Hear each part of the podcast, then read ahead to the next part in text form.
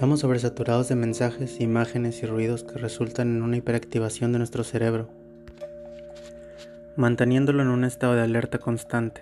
Buscamos alcanzar metas o conseguir un objetivo para que, una vez alcanzado, nos pongamos otro inmediatamente sin darnos el tiempo de disfrutar lo conseguido, ni el camino que nos llevó a ello.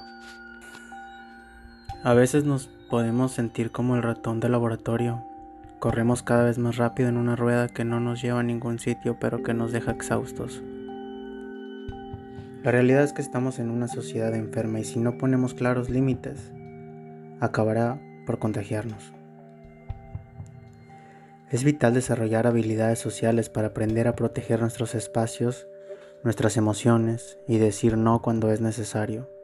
También es vital aplicar un filtro de incredulidad a todas las imágenes y mensajes que nos llegan en la mayoría de los casos con el claro objetivo de bajar nuestra autoestima y que haya un producto que nos la devuelva, entre comillas. La clave es volvernos más vulnerables, más inseguros, para que dependamos cada vez más de una sociedad insaciable que corre muy rápido pero que no sabe a dónde va. Si de verdad no quieres enfermarte es importante que seas consciente de que nuestro entorno es tóxico y que debes crear una burbuja que te proteja de todo aquello que te puede hacer daño a ti y a la gente que amas. Tú puedes salir de ella y tú vas a decidir conscientemente qué y quién entra, y de ahí la importancia de poner límites. Mientras que cada vez estamos más prevenidos de las enfermedades físicas, utilizamos vacunas que nos protegen de enfermedades y los entornos son más higiénicos, nuestro ambiente nos hace más vulnerables a sufrir un padecimiento mental. Por eso es tan importante que seamos conscientes de que tenemos que inmunizarnos de la mejor manera posible de todo aquello que nos puede poner en un estado de estrés y vulnerabilidad emocional. Las siguientes acciones, si las practicas semanalmente, te ayudarán a fortalecerte emocionalmente. La primera es come y duerme bien. Le quitamos mucha importancia al dormir sin saber que la falta de sueño no solo provoca más ansiedad, sino que nos hace más irascibles y agresivos. Pocos saben que la falta de descanso acaba desequilibrando nuestro cerebro y lo hace más vulnerable a detonar un trastorno mental más grave. Dormir es una manera de resetear tu mente.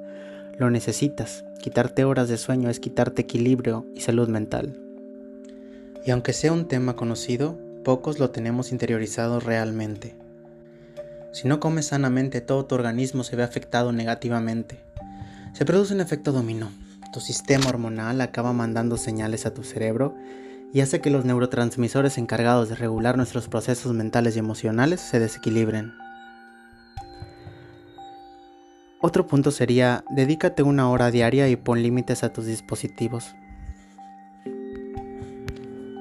Aunque nuestra mente se adapta rápidamente a todos los cambios tecnológicos a nivel emocional, somos todavía como el hombre de las cavernas.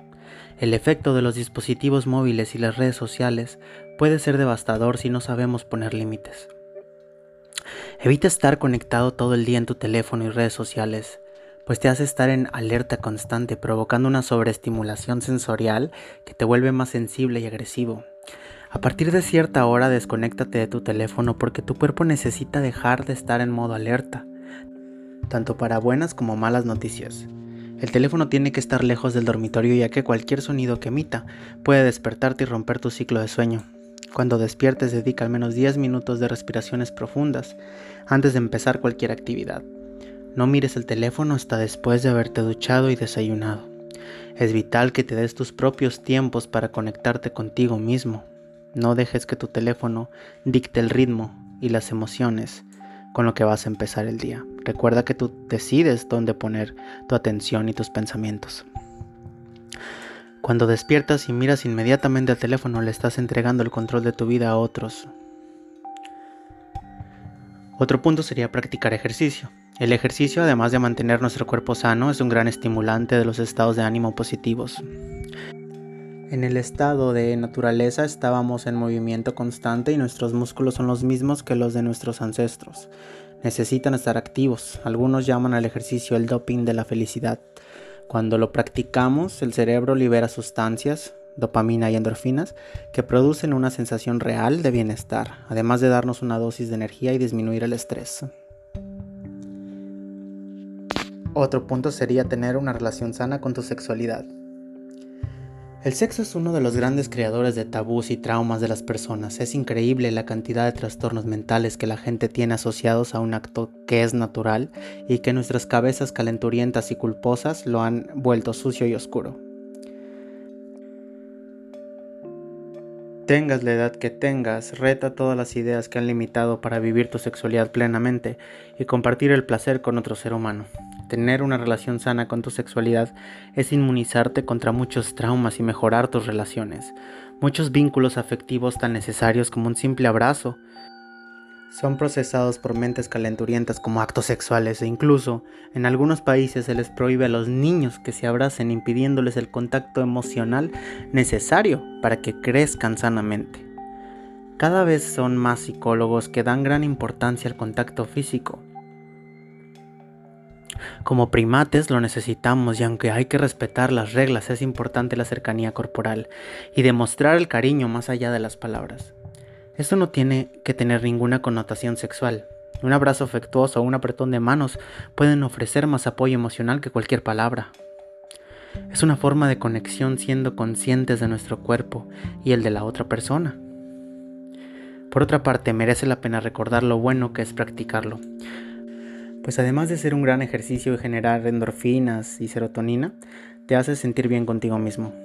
No tener pareja no tiene por qué ser un obstáculo para disfrutar del placer erótico, tengas la edad que tengas.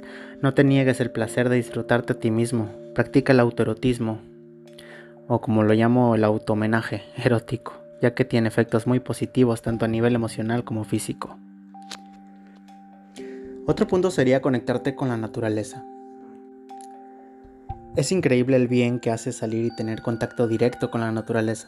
Nos conecta con nuestro yo más esencial, nos ayuda a reiniciarnos emocionalmente y nos da una perspectiva distinta de nuestra realidad poniendo todo en su justo lugar.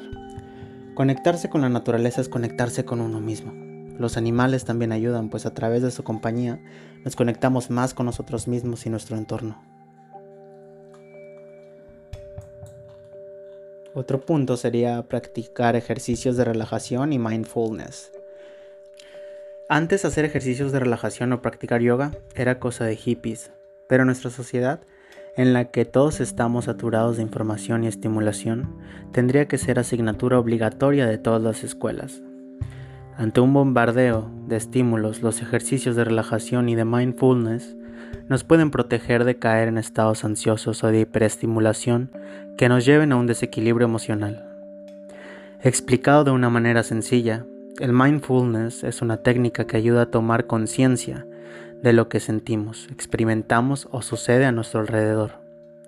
La práctica de mindfulness nos da la oportunidad de tomar las riendas de nuestros pensamientos y emociones a través de unos ejercicios de respiración y focalización.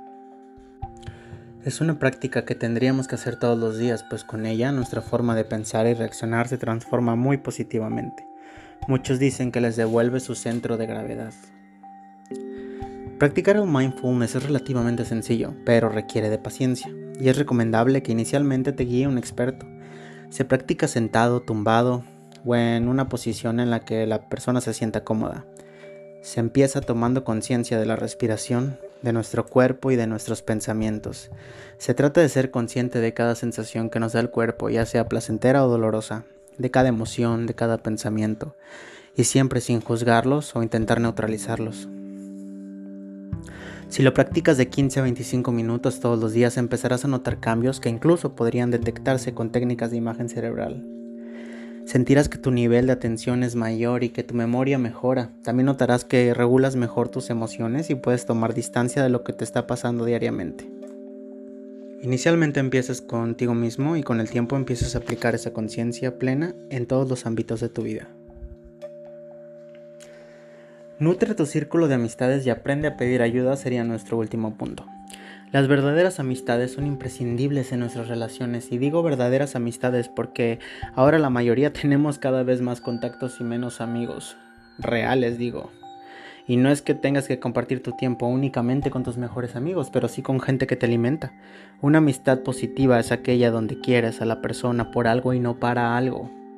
Es importante que aunque tengas pareja o una familia excepcional, hagas un espacio para tus amigos, pues ellos te permiten desarrollar y reencontrarte con otras facetas tuyas. Por otra parte, nunca dudes en pedir ayuda. Hacerlo no es un acto de debilidad, sino todo lo contrario de valentía. Para salir del pozo oscuro en que hemos caído necesitamos que alguien tire de arriba de nosotros. Aceptar que solos no podemos es el primer paso que nos aleja de estar locos.